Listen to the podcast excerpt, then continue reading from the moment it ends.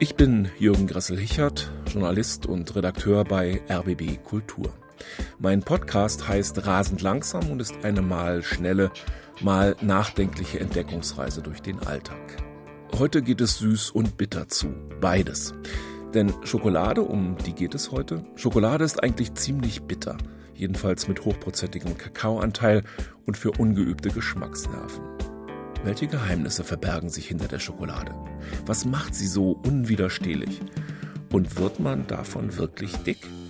Ich bin neugierig. Auf Schokolade, ihre Geschichte und was sie gut macht oder weniger gut. Mit einem Spezialmesser schneidet Luis Pereira de Carvalho die Kakaofrüchte vom Baum, dann öffnet er sie und holt die Kakaobohnen heraus. Die muss der Kakaobauer anschließend fermentieren und trocknen lassen. Drei Hektar Kakaobäume, also ungefähr die Fläche von vier Fußballfeldern reichen, um seine Familie zu ernähren. Ich finde es toll, dass es so eine große Schokoladenvielfalt jetzt gibt, dass so viel experimentiert wird. Es gibt sowohl die klassischen Sorten, aber eben auch viel Neues. Und man stellt ja auch fest, was gut zusammengeht, was man vielleicht früher gar nicht unbedingt so gedacht hätte.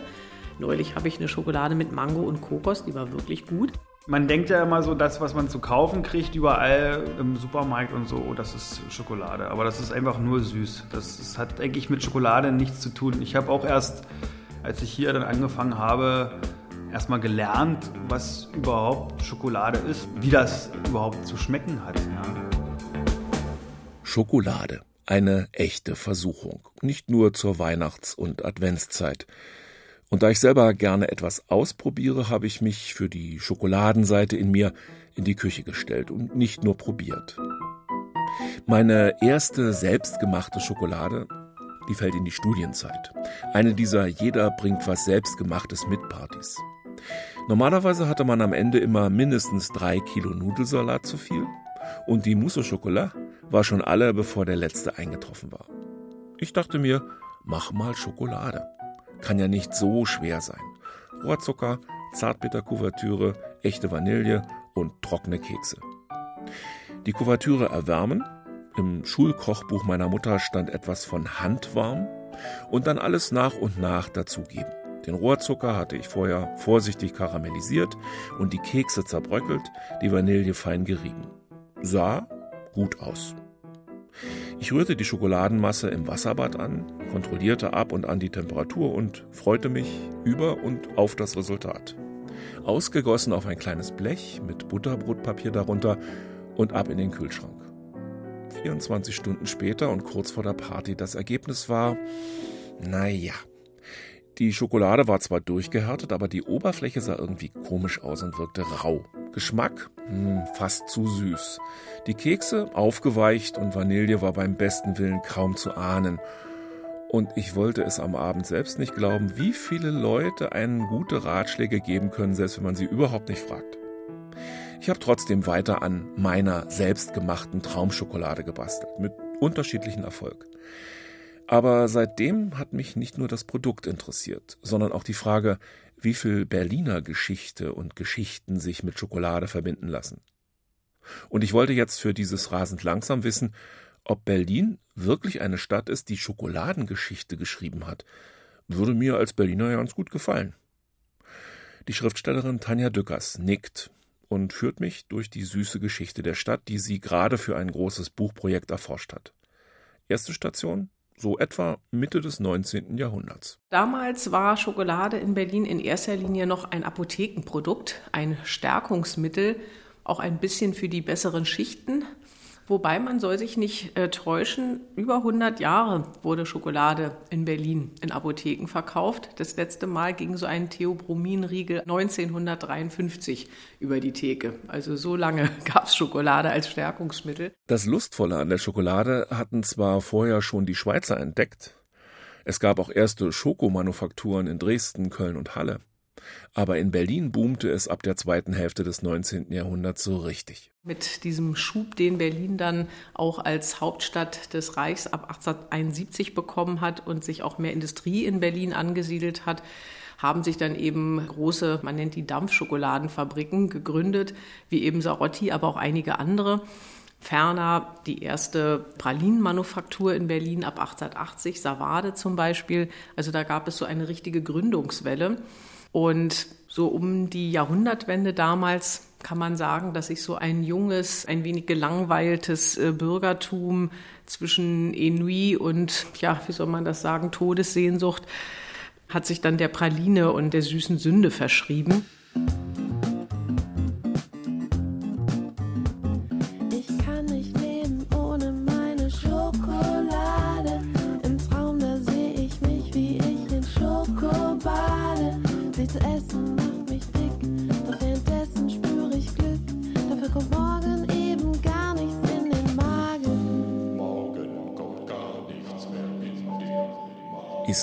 Fürs Herz, pflegte meine Großmutter zu sagen, wenn sie jeden Tag pünktlich um vier ihren selbstgemahlenen und aufgebrühten Kaffee mit jeweils genau zwei Stückchen Schokolade in einer kleinen Nachmittagszeremonie zu sich nahm. Als meine Oma auf die Welt kam, war aus dem Stärkungsmittel längst ein Genussmittel geworden. Nicht ganz billig, aber doch in aller Munde. Rausch, Savade, Walter, um nur einige wenige zu nennen. Sie bauten in Berlin ihr süßes Imperium auf, Dutzende von anderen Konfiserien existierten, die man heute aber kaum noch kennt. Der durchdringende Kakaogeruch der lokalen Schokoladenfabriken lag an mehreren Stellen über der Stadt. Kein angenehmer Geruch, jedenfalls dann, wenn man ihm dauernd ausgesetzt war. Durch die Steglitzer Birkbuschstraße etwa wehte der Kakaogeruch und immer, wenn ich zur Volkshochschule Steglitz fuhr, konnte ich mindestens zwei Tage danach keine Schokolade sehen. Man kann an der Geschichte Berlins eigentlich auch ganz gut den Weg der Schokolade nachvollziehen. Meint die Schokoladenexpertin Tanja Dückers und nennt als Beispiel die Firma Sarotti, die 1852 in Berlin gegründet wurde. Eine Berliner Erfolgsgeschichte übrigens mit schwäbischem Zungenschlag. Denn aus der ersten Firma, die in der Friedrichstraße saß, machte der Konditor und junge Unternehmer mit schwäbischen Wurzeln Hugo Hoffmann bald ein echtes Weltunternehmen expandierte zunächst in die Mohrenstraße, dann später in ein altes Fabrikgebäude in Kreuzberg und 1913 eröffnete er ein noch größeres Werk in der Tempelhofer Teilestraße. 1921 ist Sarottis deutsches Schokoladenhaus die größte Schokoladenfabrik in der ganzen Welt. Und der sogenannte Sarotti-Moor wird zum Werbeträger. Bei der Erfindung des Sarotti-Mohren sind zwei Dinge zusammengekommen. Also einmal auf jeden Fall natürlich diese damalige Vorstellung von Heute sagt man People of Color als servile Bedienstete. Klar, auf jeden Fall, kann man überhaupt nicht abstreiten. Und auf der anderen Seite ist die Firma Sarotti in der Mohrenstraße gegründet worden, 1852. Und darauf bezieht man sich auch. Und über die Mohrenstraße gab es ja jetzt in Berlin eine große wie ich finde, auch sehr berechtigte Diskussion. Und sie wird jetzt Wilhelm von Armusch-Straße genannt, was ich auch absolut für richtig halte.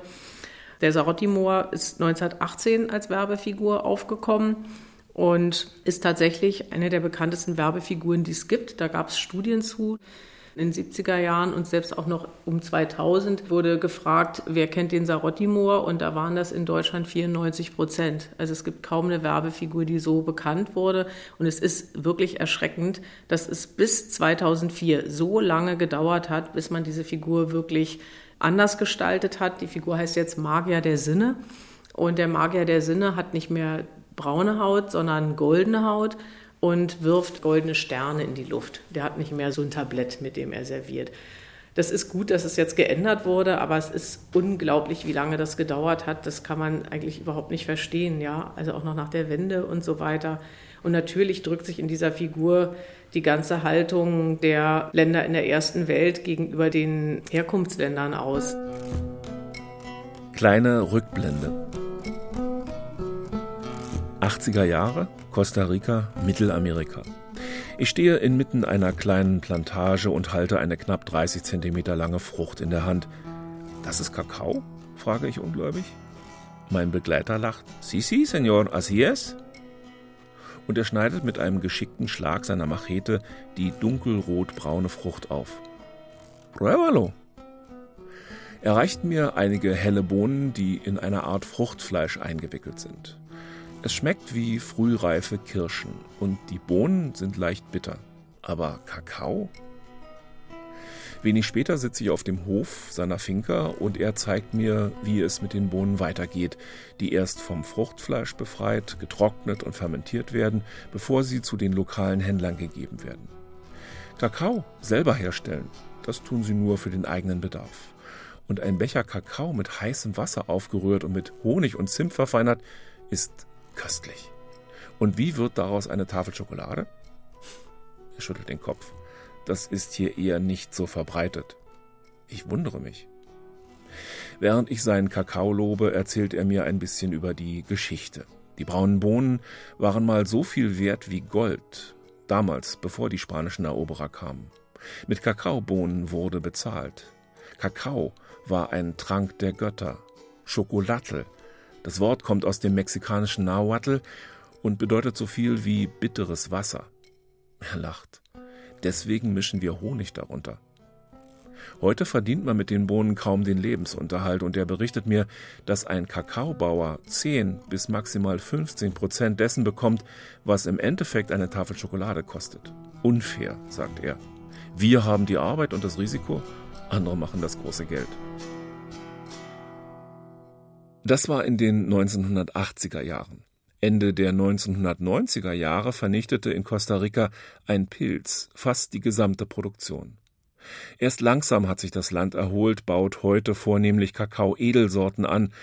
Doch weltweit betrachtet verdienen die Bauern heute noch weniger, zwischen sechs und sieben Prozent.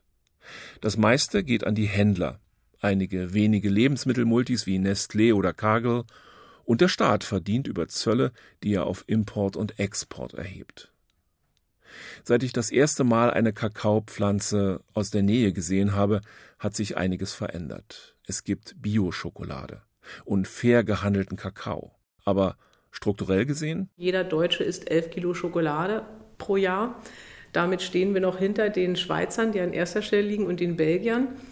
Aber viele Fairtrade-Siegel halten nicht das, was sie versprechen. Nestlé hat sich zum Beispiel selber zertifiziert mit einem, das nennt sich the Kakao Plan. Das ist nicht ganz dumm, aber trotzdem ist es etwas seltsam, wenn man selber die eigene Zertifizierungsstelle ist sozusagen. Das lässt doch Zweifel aufkommen. Eins der großen Probleme ist, dass es immer noch sehr, sehr viel Kinderarbeit auf dem äh, Kakaosektor gibt.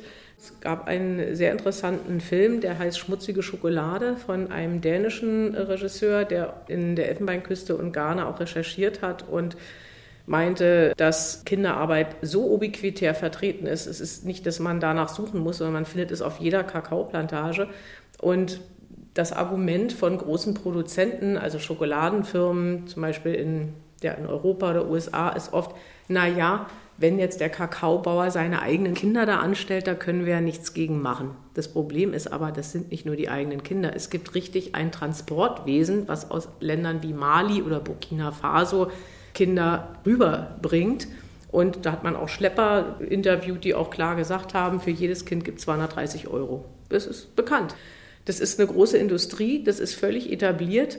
Das ist Augenwischerei zu meinen, es sind nur die Kinder der Kakaobauer und man wollte es auch nicht sehen. Man wollte da auch nicht hingucken. Seit ich das weiß, scheue ich mich im Supermarkt die ganz billigen Sorten Schokolade einzukaufen und schaue eher auf qualifizierte Bio- und Fairtrade-Produkte. Die Elfenbeinküste und Ghana sind also die Hauptherkunftsländer, gehören beide, besonders die Elfenbeinküste gehört zu den 20 ärmsten Ländern der Welt und Ghana ist auch ein sehr armes Land. Also das ist bei dem Kakaokonsum weltweit also eine schlimme Diskrepanz. Deshalb Fairtrade-Schokolade ist viel teurer, im Schnitt um das Vierfache. Damit wird auch nur manches abgedeckt. Es gibt 14 verschiedene Fairtrade-Siegel und die haben auch sozusagen unterschiedliche Inhalte. Da gibt es dann auch welche, die, sage ich mal, nur so eine absolute Basis abdecken und andere, die sich zum Beispiel dafür engagieren, dass auch mehr Frauen arbeiten und so weiter. Und bei allen Fairtrade-Geschichten gibt es auch nur Stichprobenkontrollen. Es kann auch nicht jeden Tag jemand daneben stehen, ist auch verständlich, aber letztendlich ist es auch keine hundertprozentige Gewähr. Und auch ohne Siegel bedeutet längst nicht automatisch, hier steckt Kinderarbeit drin, meint Tanja Dückers. Eine Ausnahme der Fairness halber, wo wir hier bei Fair sind, viele kleine Manufakturen können sich nicht leisten, sich das Siegel auf die Schokoladentafel zu setzen, weil man dafür diesen Zertifizierungsprozess durchlaufen muss. Nicht jeder findet es auch ästhetisch, grafisch gut, so ein Logo auf seiner Tafel zu haben. Und deshalb gibt es eben viele, gerade kleinere, da muss man dann auf der Website nachlesen oder sich selber erkundigen, woher der Kakao kommt. Der kommt dann aber meistens aus Südamerika und oft kennen die kleinen Manufakturinhaber dann auch die Kakaobauern, fahren persönlich hin. Da gibt es tolle Projekte. Also nicht immer, gerade bei den kleinen, heißt ein fehlendes Siegel, das ist jetzt Kakao aus Westafrika oder so. Ich stehe in der Küche und stelle mal wieder meine Traumschokolade her. Ich versuche es zumindest. Ich gehe nicht ganz so weit, dass ich auch die Kuvertüre, also die Schokomasse, selber herstelle. Das endete bei den letzten Versuchen in einem regelrechten Schokoladenchaos mit nicht sehr überzeugenden Resultaten und einer Grundreinigung der Küche. Ich habe mir diesmal fair gehandelte Bio-Kuvertüre Vollmilch und Zartbitter besorgt und experimentiere mit Vanille, Kardamom, Zimt und Pistazienkernen und mit Kekskrümeln. Im Wasserbad wird die Kuvertüre sehr langsam aufgelöst. Sie soll nicht mehr als 30, maximal 32 Grad haben. Ich tauche ab und an einen kleinen Holzstab in den Schokoschmelz und kontrolliere so die Temperatur. Kühler als Körpertemperatur muss sie bleiben. Bevor die Schokoladenblocks ganz aufgelöst sind, nehme ich sie deshalb vom Feuer. Die Schokoladenmischung wird dann schnell mit den Zutaten vermischt. Zunächst Vanille und Kardamom, dann sehr wenig Zimt, weil der doch sehr durchschmeckt, dann die Pistazienkerne. Bevor ich die Schokomasse in Formen gieße, versetze ich sie mit den Kekskrümeln und hoffe, dass sie nicht weich werden, sondern keksig bleiben. Und dann muss man warten. Lange warten mindestens zwölf Stunden. Zeit, um mit Tanja Dückers weiter durch die Schokoladengeschichte zu streifen. Wo waren wir noch stehen geblieben? Vor unserem Exkurs in die Kakaoanbaugebiete? Richtig, bei Sarotti. 1921 weltgrößte Schokoladenfabrik. Ein Brand auf dem Firmengelände und die Weltwirtschaftskrise setzen dem Unternehmen zu. Nestlé übernimmt. Sarotti wird zum Konzern. Im Zweiten Weltkrieg wird zunächst die Schokoladenproduktion gedrosselt, doch Sarotti schafft es, als systemrelevant zu gelten, auch dank guter Kontakte zu den NS-Behörden. Man weiß zum Beispiel bei Sarotti recht genau, dass äh, polnische, tschechische und russische Zwangsarbeiter für Sarotti gearbeitet haben, 430, die Zahl weiß man auch. Aber da gibt es unterschiedliche Dokumente. Sarotti gilt nicht als ein Unternehmen, was die Zwangsarbeiter jetzt sehr schlecht behandelt hat. Ich meine, das Unrecht der Zwangsarbeit ist damit überhaupt nicht anzuzweifeln, aber tatsächlich habe ich Dokumente gefunden, Aufzeichnungen, nach denen zu urteilen, die Zwangsarbeiter da etwas besser als anderswo behandelt wurden. Da gab es welche, die da froh waren, wenn sie dahin kamen, also wenn sie eh schon sozusagen wussten, sie mussten Zwangsarbeit leisten. Also das muss man dann der Fairness halber wiedergeben. Nach dem Krieg kann Sarotti fast ohne Unterbrechung weitermachen. Zunächst in Berlin, später wird das Werk nach Westdeutschland verlagert. Die NS-Geschichte wird erst einmal verdrängt. Es war schlimm. Ich will darüber nichts mehr wissen, pflegte einer meiner Onkel zu sagen, wenn ich ihn fragte. So war das in der gesamten Gesellschaft üblich. Mit Schokolade hat auch eine andere, unmittelbare Nachkriegsgeschichte zu tun. Die Erinnerung an die Luftbrücke und die Rosinenbomber. Wenn man sich sozusagen die süße Seite Berlins anguckt oder so die ja, Berliner Geschichte, was ist süß an ihr, dann dürfen die Rosinenbomber nicht fehlen. Und das war Hershey's Schokolade, weiß man heute.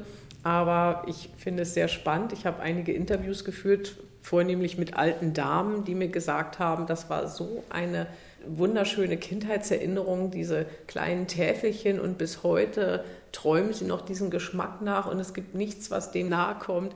Also das finde ich sehr anrührend und ist natürlich ein ganz besonderes Berliner Kapitel. Wo gibt es das sonst? Und es war nun wirklich über einen langen Zeitraum, ein Jahr gut ja, ich weiß nicht, ob man sagen kann Versüßung. Ich glaube, es passt sehr gut zur amerikanischen Kultur und auch, sage ich mal, ein bisschen auch von unseren Vorurteilen gegenüber der amerikanischen Kultur, die sich manchmal aber auch bestätigen.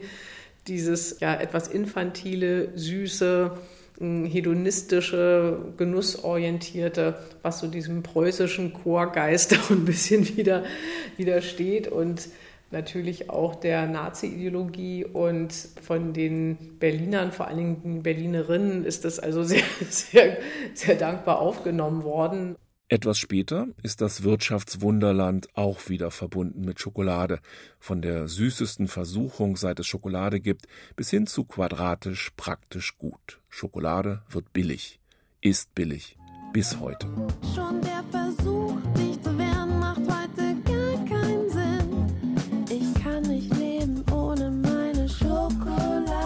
Auch in der DDR mag man es süß, aber es fehlen die Devisen um Rohrzucker und Kakao im größeren Stil einzukaufen. Ich glaube tatsächlich, dass es ein Problem der Herstellung war. Ich glaube nicht, dass man jetzt sozusagen absichtlich nicht gut schmeckende Schokolade produziert hat. Aber in der Tat war die Schokolade insgesamt wenig beliebt, was man auch daran sieht, dass nach der Wende, also die VEB Elfe war das größte Schokoladenproduzent, 1921 in Berlin-Weißensee gegründet, aber auch die Elfe ging nach der Wende quasi ein und hatte auch so einen wirklich staubigen Geschmack. Also in der DDR gab es so einige Versuche zu experimentieren, weil Zuckerrohr natürlich ein Importprodukt war und teuer und nicht so leicht zu erhalten. Und dann gab es so ja, mit so heimischen Zuckerrüben so Experimente, aber das stieß nicht auf große Beliebtheit bei der Bevölkerung. Allerdings gab es in der DDR, wie so oft eher im Verborgenen, etwas, das eigentlich für heutige Schokoliebhaber geradezu revolutionär war. Das Land war nämlich nicht nur für die berühmt-berüchtigte Schlager-Süßtafel bekannt, die keine oder kaum Kakaoanteile enthielt, sondern auch für ein Verfahren, das sich heute Bean to Bar nennt. Das heißt, der gesamte Schokoladenherstellungsprozess wurde nicht in den Erzeugerländern, sondern vor Ort in der DDR abgewickelt.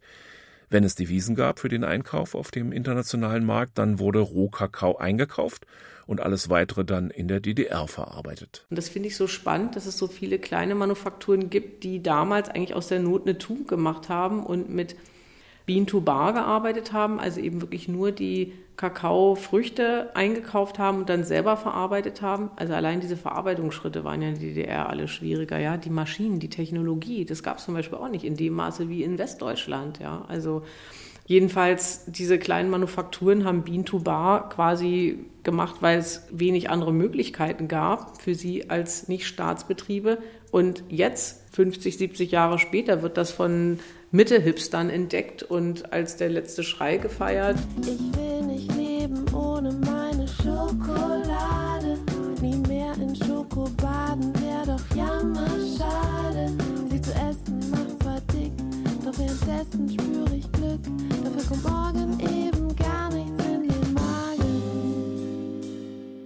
Ich muss lachen, weil ich mich vor ein paar Tagen mit einem Kollegen über das Schreiben mit Füllfederhalter und mit der Hand unterhalten habe.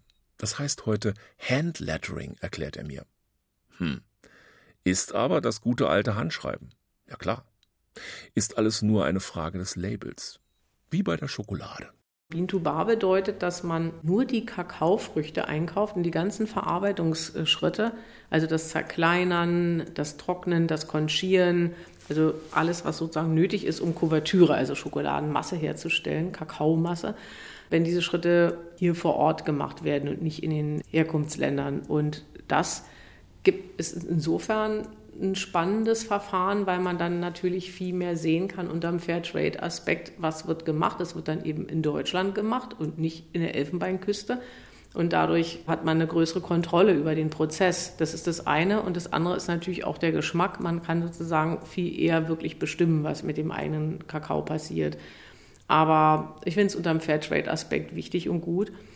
Aber wie gesagt, in der DDR gab es diese Verfahren und zum Teil auch in der Bundesrepublik, aber eben in der DDR öfter als man denkt. Und das waren aber dann Mini-Manufakturen. Und heute wird groß damit beworben, wir machen Bean to Bar und hat natürlich auch diesen schicken englischen Begriff dafür. Aber ich meine, neu erfunden wurde es nicht in den letzten zehn Jahren in Berlin-Mitte, ja.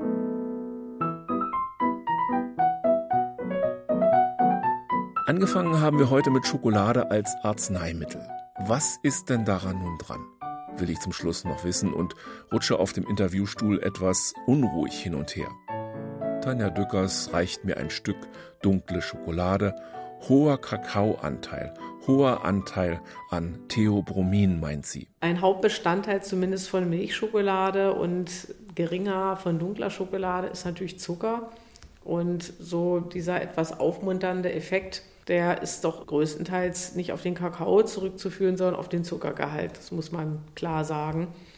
Aber Theobromin gilt schon als Herz-Kreislauf anregend, als konzentrationsfördernd, auch so ja, aktivitätssteigernd also die Serotoninanhebung im Gehirn ist sehr gering. Also dass Schokolade glücklich macht, das ist eigentlich eher dieser gewisse Zuckerpush, muss man mal ehrlich sagen.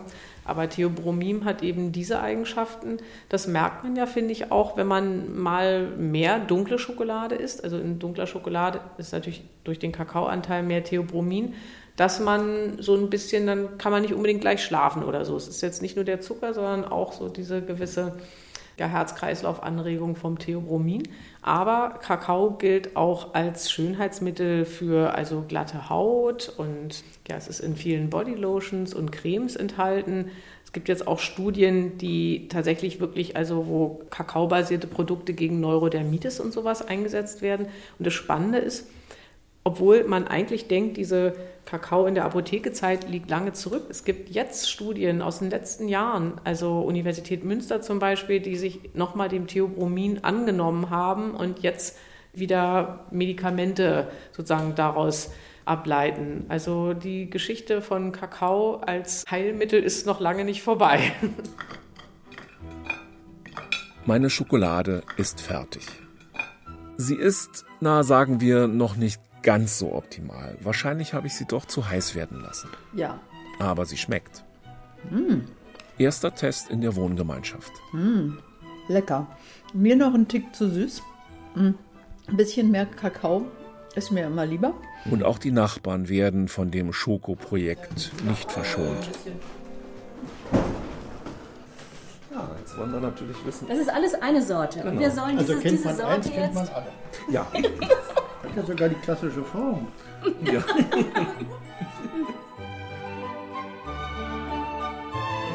Das war rasend langsam und weil es gerade so gut läuft, bleiben wir bei Schokolade. Denn Tanja Dückers hat selbst nicht nur zum Thema geforscht und darüber geschrieben, sie hat auch ein eigenes Schokoladenlabel aufgelegt. Preußisch süß heißt es. Und setzt den Berliner Bezirken kleine Schokoladendenkmäler. Ich schaue mir an, was es damit auf sich hat und vor allem, wo sie produzieren lässt.